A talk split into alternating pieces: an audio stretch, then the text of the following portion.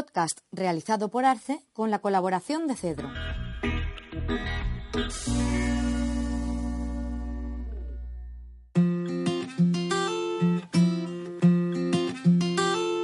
Las revistas culturales en la transición digital, por Enrique Bustamante. Artículo publicado en el estudio de Arce Revistas Culturales, Realidad y Perspectivas, de 2010.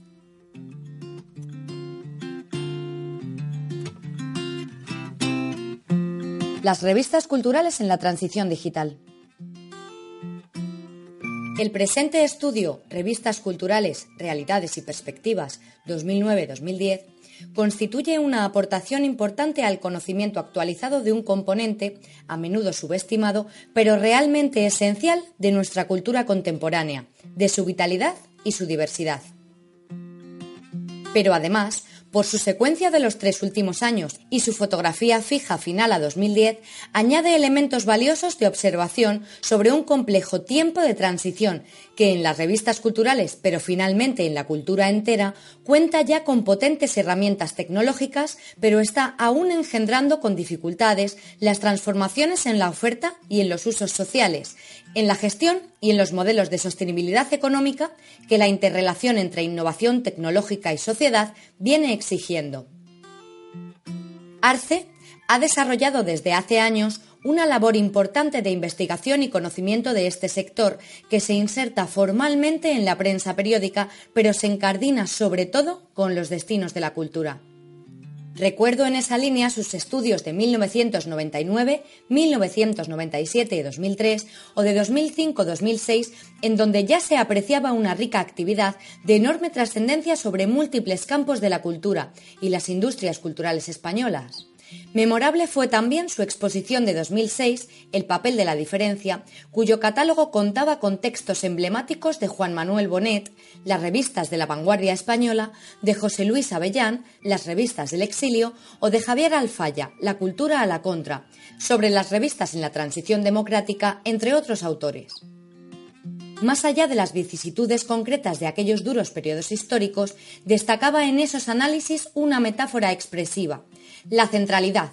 posiblemente inadvertida en su momento por los promotores y colaboradores de muchas de esas publicaciones históricas, en el devenir de la libertad y la innovación en la cultura española de cada periodo.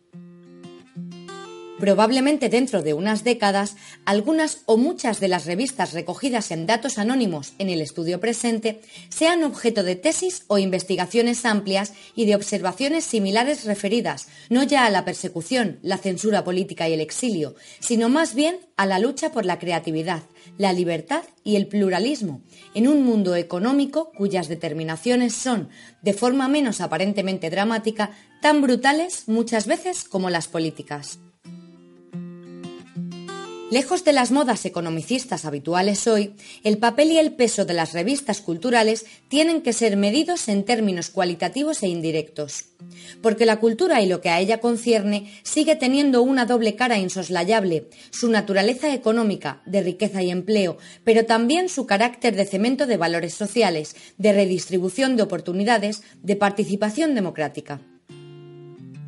No hay ciertamente en el estudio actual cifras de facturación total del sector de las revistas culturales, tan frecuentes hoy en día en términos del PIB o del empleo, y seguramente, de evaluarlas, supondrían una minúscula porción del sector del libro y la prensa en que suelen encasillarse, como en las cuentas satélites del Ministerio de Cultura.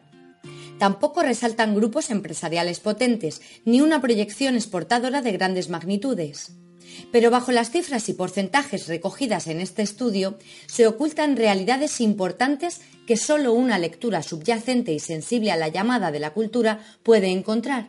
La dependencia mutua e insoslayable entre diversidad y sostenibilidad.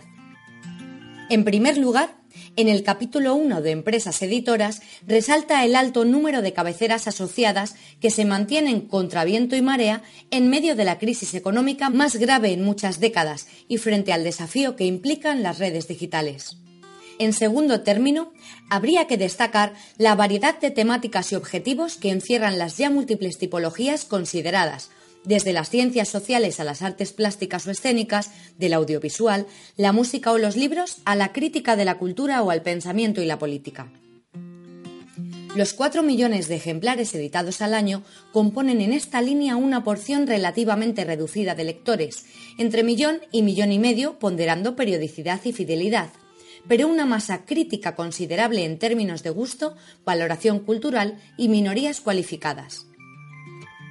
Si hablamos, en términos modernos, de targets de interactividad, de minorías activas, de voluntad expresa del usuario en suma, nada puede superar a estos lectores que buscan su revista y sus objetivos culturales por encima de la voz ensordecedora de los grandes medios y los grupos multimedia que los sostienen la preponderancia de las sociedades limitadas y, en segundo lugar, de entidades sin ánimo de lucro, es también significativa de la variedad de voces que abordan aquí los campos culturales y de pensamiento.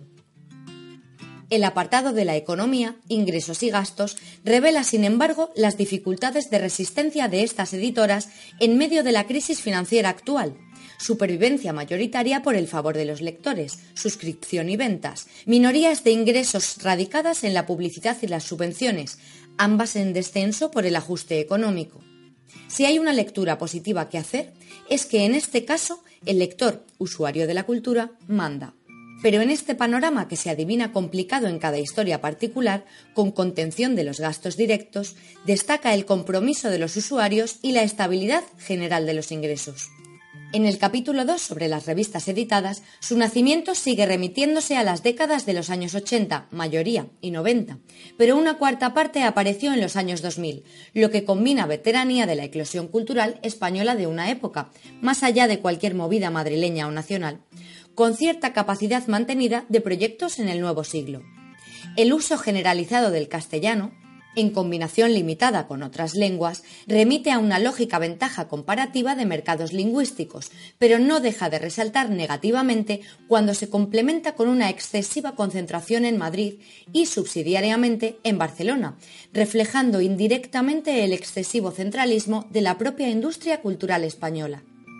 La periodicidad dominante, trimestral o bimestral, atiende a una serialización que se compadece de los tiempos lentos de digestión de la cultura, pero las tiradas medias, entre 2.000 y 5.000 ejemplares, resultan excesivamente pequeñas incluso para un mercado como el español y para gustos minoritarios.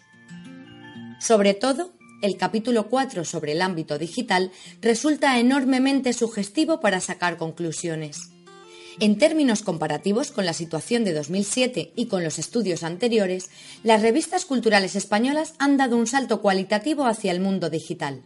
La inmensa mayoría de las publicaciones se ha incorporado en estos breves años al universo de Internet, con contactos buscadores, suscripciones online e incluso presencia en las redes sociales. En contrapartida, son escasas aún las herramientas interactivas disponibles para los usuarios en cuanto a opiniones, blogs, enlaces a críticas o sindicación de contenidos.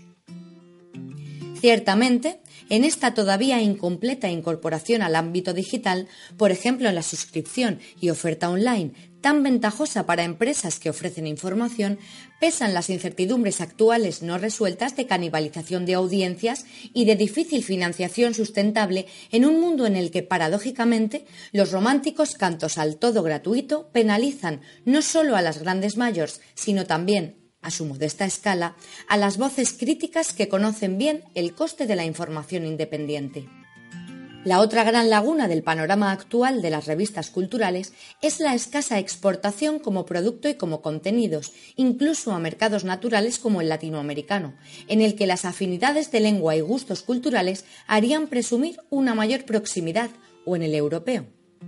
Una debilidad que parece en cierta forma complementaria con la anterior, puesto que las barreras que suponen la distribución internacional, las aduanas y los precios podrían superarse con las ventas online. Para lograrlo, haría falta que las revistas fueran consiguiendo modelos híbridos de financiación, desde la publicidad al pago por un usuario que tendrá que ir valorando cada vez más la necesidad de remunerar una información estratégica cualitativamente superior a la masa anodina y caótica que muchas veces se encuentra en Internet.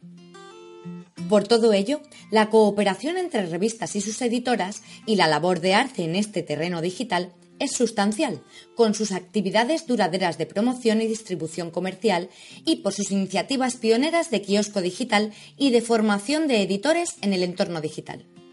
porque sostengo la convicción de que las revistas culturales, una vez definidos sus nuevos modelos de negocio, tienen todo por ganar en su transformación digital. Y porque en Internet, como en las restantes redes digitales, la superabundancia de contenidos teóricamente disponibles oculta una conclusión fundamental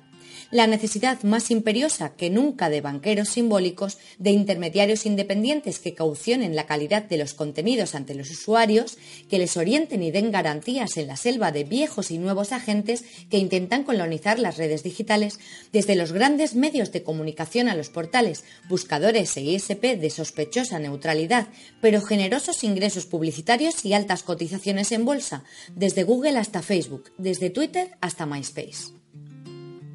Hace años me permití utilizar una licencia poética para referirme a las revistas culturales como aves en riesgo de extinción, y las definí como creaciones virtuales que, emancipadas de su espacio y tiempo, eran capaces de ir al encuentro del lector. Ahora estoy cada vez más convencido, en plena era de Internet, de que las revistas culturales, en papel o en versión online, a ser posible en ambos soportes durante un largo periodo, resultan vitales para sostener una diversidad de oferta y consumo cultural, que sin ellas sufriría profundamente, incluso ante la aparente y limitada abundancia de las redes digitales porque, como afirmaba un estudio reciente, su diversidad se ha traducido en pluralismo y nuevos cauces de expresión, convirtiendo a las revistas culturales en focos de gestación, difusión y debate de nuevas tendencias y sensibilidades, así como en plataformas para la promoción de nuevos creadores. En un mundo cultural analógico en el que la lógica de los fast sellers, rapidez de lanzamiento, de explotación y caducidad, sigue ahogando a las creaciones innovadoras y minoritarias y a las pymes que suelen sustentarlas, en un ambiente cultural digital sometido a conmociones permanentes y en el que la larga cola prometida, infinita diversidad espontánea de la demanda y la oferta, no se ha demostrado empíricamente en ningún sector